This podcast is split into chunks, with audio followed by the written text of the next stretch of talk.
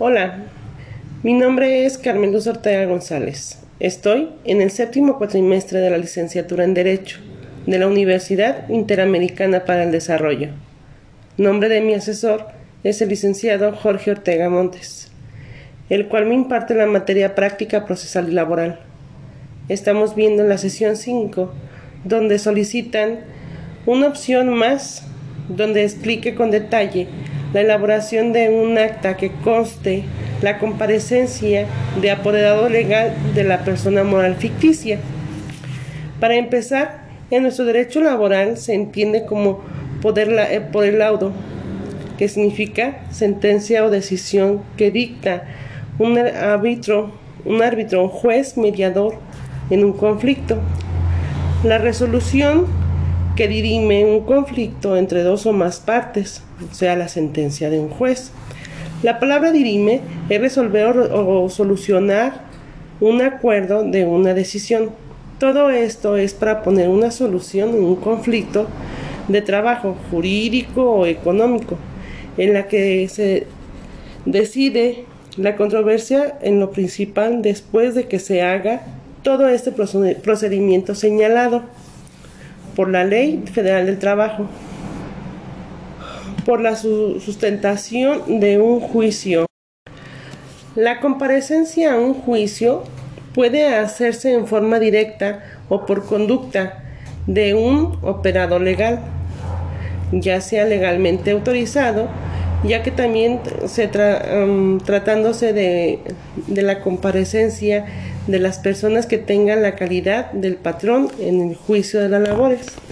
En el artículo 692 de la Ley Federal del Trabajo, en la fracción segunda dice que cuando el operador actúe como representante legal de alguna persona moral, deberá exhibir un testimonio notarial respectivo que si lo acredite, por otra parte, la fracción tercera de este propio precepto establece que cuando una persona comparece o actúe como un operado de una persona moral, podrá acreditar su personalidad mediante un testimonio notarial o alguna carta de poder otorgando ante dos testigos que acrediten que esté legalmente autorizado. En el Instituto de Investigaciones Jurídicas de la UNAM, su directorio mexicano jurídico señala que el laudo laboral es la resolución de equidad que proporcionan los representantes de la Junta de Conciliación y Arbitraje. Y cuando dice sobre el fondo de un conflicto de trabajo, lo cual se forma en las disposiciones jurídicas y aceptables, por otro lado, la Ley Federal del Trabajo no contempla en sí una definición sobre esta figura, y aun cuando en sus decisiones en el artículo 841 afirma que los laudos deben dictarse a la verdad, la verdad sabida de una buena fe, guardada y espaciado los hechos en conciencia sin necesidad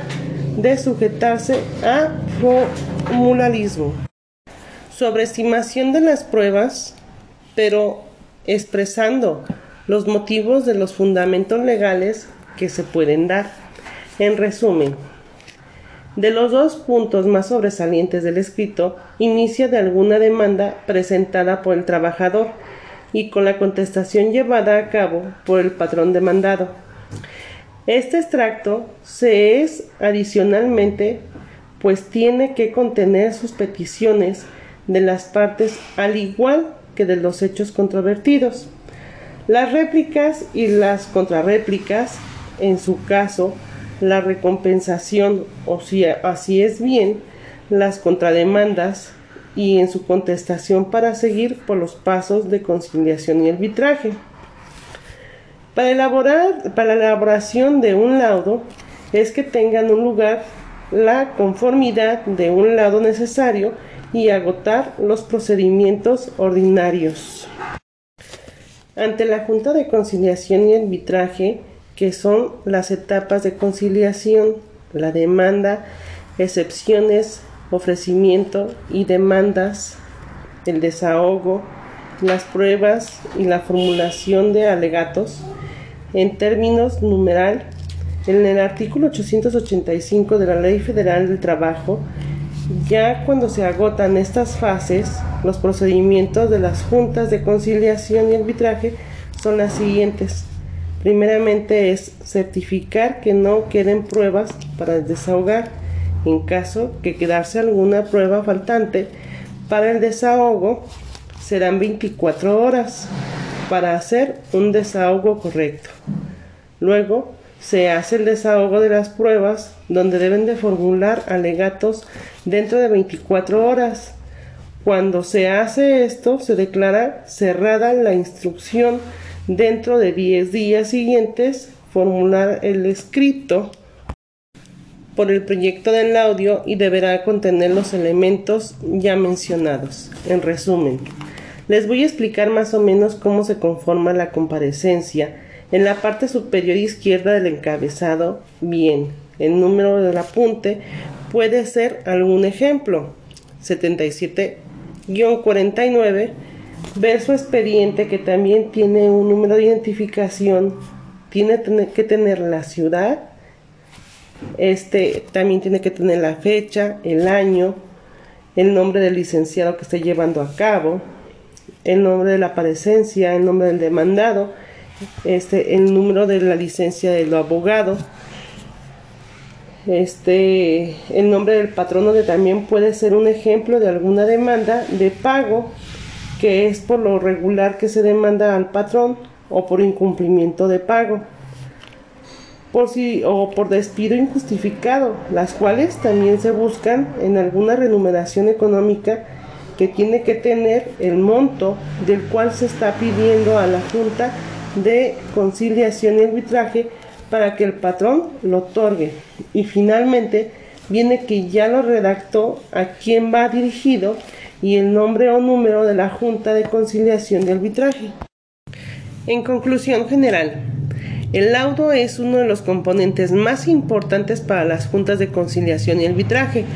porque vinieron los contra, las controversias y existencias entre los colaboradores y patrones, porque se tomó para emisión de su otorgamiento las pruebas ofrecidas durante el juicio. Por eso, es trascendental los encargados de esas áreas de recursos humanos y de juicios de, de la compañía que conozcan tanto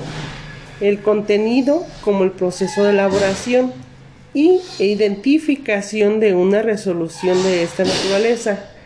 pues esto depende a una defensa efectiva en caso de ser necesaria su impugnación. Y finalmente es necesario conocer los plazos para que se cumplan, ya sea su secuencia de su insoberancia, como queda debidamente analizado, esto puede ser derivado a una gestión de un embargo que lo implica a una afectación patrimonial empresarial. Con esto culmino mi proyecto, espero que sea de su, de su agrado y de su comprensión me despido ante ustedes con un cordial saludo y que estén muy bien.